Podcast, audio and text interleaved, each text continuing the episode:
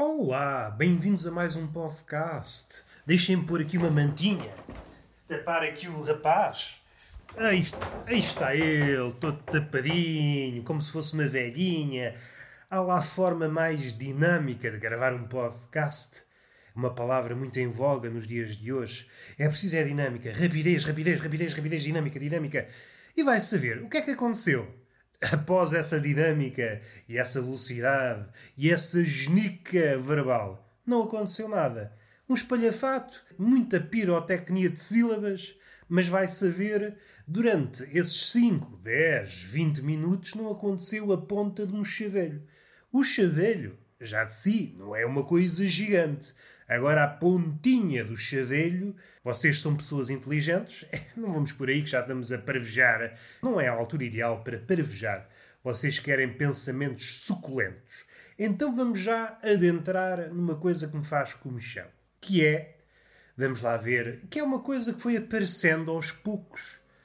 E para ser sério, se calhar sempre existiu, ainda que tenha tomado várias formas, tenha conquistado vários territórios. Esta mania, na arte, começou talvez na literatura, depois avançou para a poesia, de seguida para o cinema, ainda que não seja necessariamente nesta ordem, e ainda que não seja um contínuo, é feito de avanços e recuos, e voltamos uma vez mais à frase de Nietzsche, que tanto nos tem acompanhado nestes últimos episódios. Pensando nisso, façam um favor de ouvir o último episódio de Tertúlia de Mentirosos com o compincha Daniel Cruz. Falámos de bastantes coisas.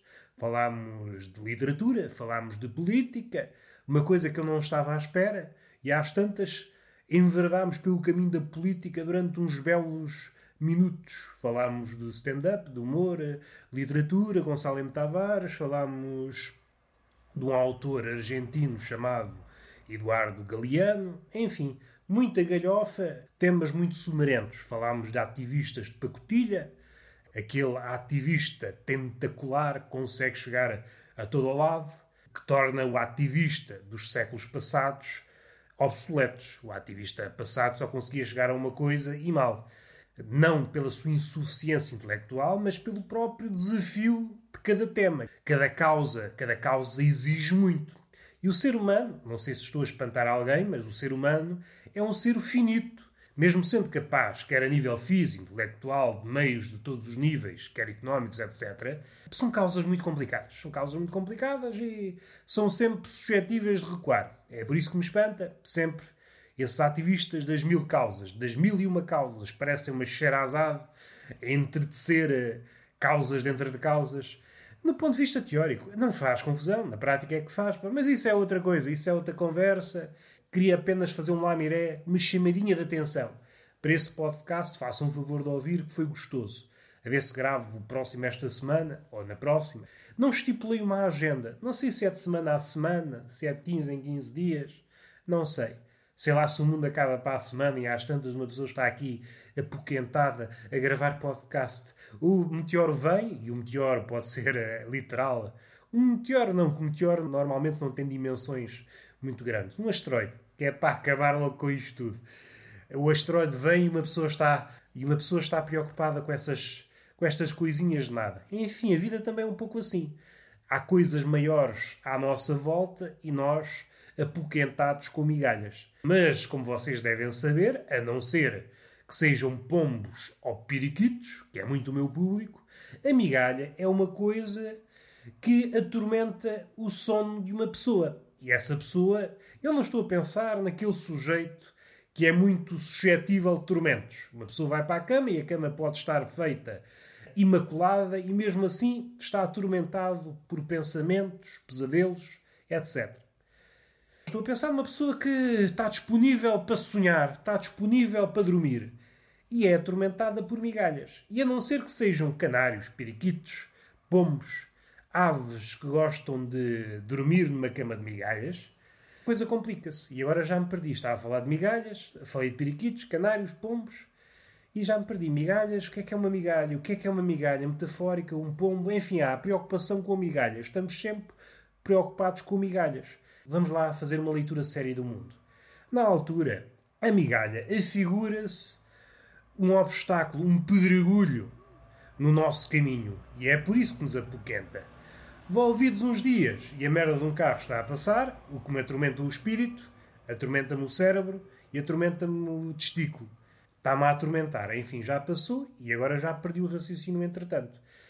No presente, a coisa parece maior do que é, mas volvidos uns tempos, ao olhar para trás, percebemos estive a perder semanas, anos da minha vida atormentado com uma migalha. No meu caso, sempre percebi, não somos assim tão espertos quanto isso. Quer em exercícios matemáticos, quer na vida. Os exercícios da vida. É por isso que a escola da vida, nesse particular, é melhor que a escola dita convencional. A escola convencional não tem uma disciplina chamada vida findo os estudos, não saímos mais bem preparados para a vida. Agora, a escola da vida, sim, prepara-nos continuamente. É uma formação contínua. Saímos melhor preparados, saímos mais capazes, mas, bem feitas as contas, o mundo tem sempre desafios para os quais não temos qualificações. Isso dar-nos-ia água pela barba e não vale a pena. Às tantas constipamos a tentar aqui refletir sobre as migalhas, sobre os pedregulhos, sobre os pedregulhos que afinal são migalhas. É muito isso. A vida ensina-me isso. A vocês ensinar-vos a outras coisas, mas a mim é muito isto. O que agora é pedregulho, amanhã será migalha. É uma coisa que eu às vezes digo quando, no meu passatempo fabulista de conversar com os animais e os animais conversarem comigo, é o que eu digo. Sabes, pombo, o que hoje é pedregulho, amanhã será migalha. E o pombo fica muito contente, porque pensa, ao olhar para um pedregulho, deixa-me esperar aqui que amanhã já te posso comer. Foi a causa da mortandade de vários pombos aqui da minha zona. Os pombos convenceram-se que as pedras, os pedregulhos, as rochas eram feitas de pão, mas esse pão viria amanhã. Estavam à espera da terra do pão prometido.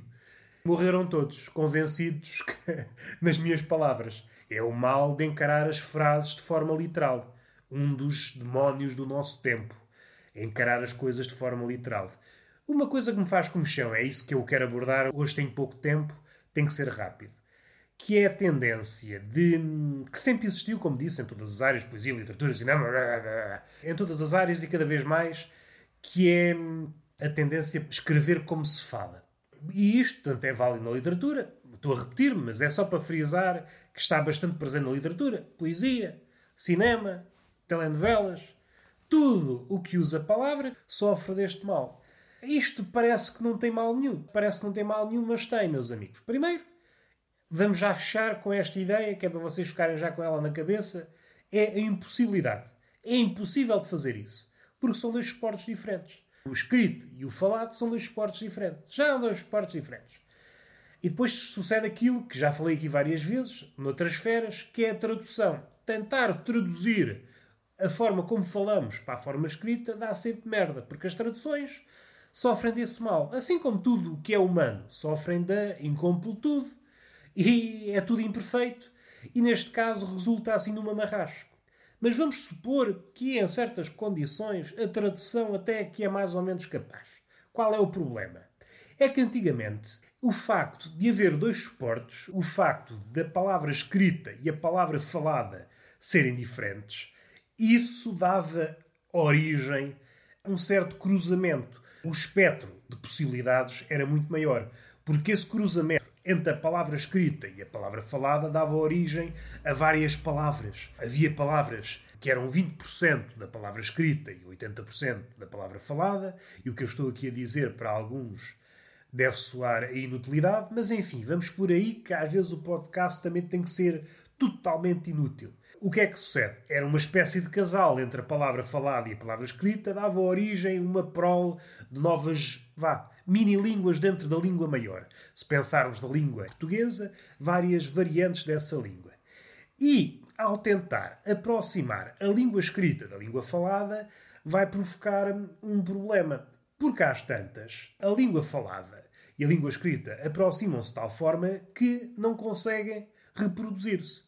No limite, uma é o reflexo da outra. E então, eu não sei, eu não sou entendido nenhum, não sou fudólogo, especialista na fudanga, nem médico, nem biólogo, nem cientista a esse ponto, para dizer que uma pessoa não consegue copular efetivamente de forma a gerar uma prole com o seu reflexo. O Narciso bem tenta copular com o seu reflexo, mas até a ver. Não quer dizer que a ciência não caminhe nessa direção e hoje para amanhã o Narciso não consiga copular com o reflexo. Mas o que me parece, pelo menos as coisas que eu tenho lido por aí, é que ainda não dá. Nós ainda não conseguimos copular com o nosso reflexo. Ora, desta lei geral, o que é que podemos extrair? A palavra escrita, aproximando-se perigosamente da palavra falada, causa infertilidade. Aquela prole luxuriante que antigamente havia, várias variantes, e depois essas variantes fornicavam entre si e dava origem a esse paraíso de abordagens, é impossível, porque não há qualquer diferença entre a palavra escrita e a palavra falada. Isto é um problema grave. É porque às tantas não há variação. E isso empobrece. Empobrece a palavra falada e a palavra escrita. Porque antigamente, de forma consciente ou inconsciente, a palavra escrita ia beber à palavra falada, ia beber uns termozinhos, umas expressões, umas palavrinhas mais usadas na vida cotidiana do que na literatura, na arte, e crescia por isso mesmo. E o contrário também era verdade. Uma pessoa no cotidiano ia beber certas expressões mais usadas no cinema ou na literatura e crescia com ela. Esse contacto com o diferente fazia crescer qualquer uma das províncias, quer a província da arte, quer a, vá, a província do cotidiano. Agora, quando uma simula a outra, quando uma tenta copiar a outra e quando há esse elogio assoberbante. Não, vamos fazer só a palavra falada. Às tantas é cópias e ninguém se pode inspirar no outro porque o outro é uma cópia de nós mesmos. E isso é triste. Parece que é um elogio desmesurado. Ai, a palavra escrita, a palavra escrita, e às tantas está tudo a falar da mesma forma. E tornar tudo homogéneo, que parece, que parece, numa primeira abordagem, o caminho a seguir, revela-se um fracasso e revela-se um afunilamento na forma de estar no mundo. A palavra, seja ela de que forma for, seja ela de natureza for, quer selvagem. Reproduzir selvaticamente sem olhar a quem. Olha, vamos ali e vamos fornicar com aquela palavra vinda de outro mundo e dar origem a uma palavra que ninguém viu. Uma palavra, uma expressão, um verso, uma manifestação artística. Agora, quando é tudo igual, epá, às tantas é clones de clones de clones de clones de clones, repetição atrás de repetição. Não pode nascer o novo. Se o filme fala da mesma forma que se fala na rua, às tantas, epá, estamos a ver reproduções exatas do que já aconteceu. Uma vez por outra, não faz mal. Não faz mal. Mas agora, epá, a arte precisa se inspirar na vida e a vida precisa de se inspirar na arte. Quando uma coisa é exatamente uma cópia às três pancadas, e aqui às três pancadas no sentido em que não dista, não há ali um live artístico, quer num lado, quer no outro, passa brincadeira, porque há arte na vida e há vida na arte, as coisas têm que comunicar.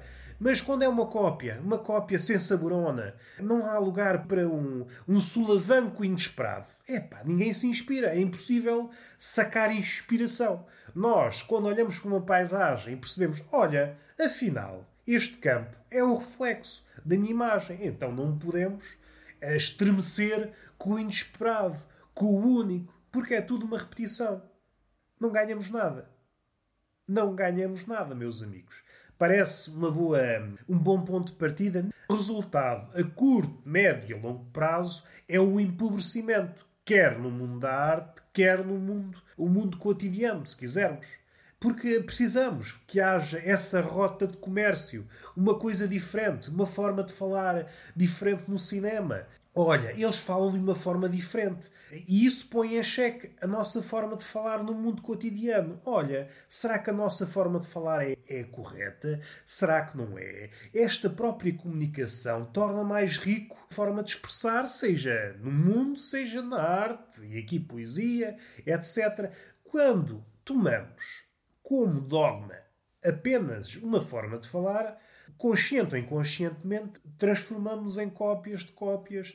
E isto tanto é válido no cinema, na literatura, na poesia, porque hoje andamos muito por aí. Voltando ao início, sempre foi uma propensão para tentar copiar, mas copiar o que é bom e copiar uh, no sentido de tentar o novo. Quando é. Deixa lá passar aqui a carripana, já passou. Quando é uma cópia exata, é pá, não estamos a acrescentar nada. Quer ao mundo, vá ao mundo concreto, o mundo físico, quer ao mundo da arte. São réplicas de réplicas. Este mundo é muito amigo destas coisas, porquê? Porquê, meus meninos? Porque vivemos na era da imagem, na era de Narciso. E nós não queremos o novo. Ainda que nós digamos, ai o novo, ai o novo, fico tão passado com novidade. Não, nós queremos realmente, se descascarmos o verniz desse sentimento, é um reflexo que nos favoreça. Queremos uma coisa muito parecida, que nos afague o ego, não queremos murros no estômago. Isto tanto é válido nas imagens, como depois também nestas questões que pareciam inofensivas, na linguagem. Às tantas, no cinema, é apenas duas pessoas que vão numa viagem dois eletricistas que estão numa viagem, como eu vi numa curta italiana, duas pessoas a falar, uma pessoa está à espera de um rasgo qualquer. E às vezes, vamos lá também fazer aqui uma coisa. Há várias formas de abordar a arte. Seja mais profunda, mais na superfície, mais fantasiosa, mais ligada ao real. Todas estas coisas são apenas princípios para um ponto diferente. E eu agora estou a pensar nesta curta e estou a pensar, por exemplo, nos três volumes dessa epopeia chamada Mil e Uma Noites, não o livro, embora seja inspirado no livro, mas os filmes portugueses alicerçados no Portugal que saiu da crise, que parecia já distante, mas vamos vivenciá-la de outra forma. Vi os três filmes há pouco tempo e parecem-me que vão ganhar uma atualidade assustadora, porque nós estamos a vivenciar ou estamos a presenciar os primeiros passos de uma crise que fará a crise de, de 2009 até 2013, 2014. É assim, bem vistas as coisas, há pessoas, e eu sou um exemplo, eu nunca saí da crise. Porque ficaram marcas e essas marcas não deixaram de existir. O que aconteceu, às vezes consciente ou inconscientemente, é que nós esquecemos o rastro da crise. Estou a pensar em salários baixos, corrida a salários mínimos, e aquela ideia, ah, saímos da crise. Não saímos. Saíram as pessoas que saíram. Saíram os ricos que saíram beneficiados da crise, mas aqueles que são corridos a salário mínimo estão cada vez mais espremidos. E isto é válido no, no salário como é válido nas condições laborais. As condições laborais falta pouco para a escravidão. Trabalha-se cada vez mais, as condições são cada vez mais precárias. Aquela ideia, vivemos num vácuo. As palavras vivem num mundo à parte. As condições laborais são cada vez piores, há cada vez menos pessoas a fazer aquilo. Vá, um exemplo concreto para não andarmos sempre no campo da abstração. Antigamente havia 10 pessoas a fazer aquele serviço e agora há apenas 3. E nós queremos que essas 3 pessoas, nós, enquanto clientes, quando vamos a esse serviço, seja restauração, seja o que for, queremos que essas 3 pessoas vejam bem como é que nós somos cruéis sem nos apercebermos. Vejo isto milhares de vezes, seja em pastelarias, seja. E é claro, os patrões. Há casos em que se justifica. Na maioria dos casos não se justifica. Aproveitaram-se e agora têm que trabalhar mais. Mas o cliente, como é um menino mimado, quer que as três pessoas façam o trabalho de 10 e começa logo a refilar. Então, tu não consegues fazer o trabalho de 3 ou 4 pessoas, meu cabrão? Faz mais rápido possível. Nós vivemos neste vácuo em que o mundo das palavras é um mundo e o mundo dos atos é outro e não conseguem comunicar. Vivemos neste carrossel. Enfim, vamos fechar. Acabaram de me mandar uma mensagem e eu tenho que fugir. Tenho que ir para o mundo real. O mundo real está à minha espera. Beijo na boca e palmada pedagógica no rabo. Até à próxima.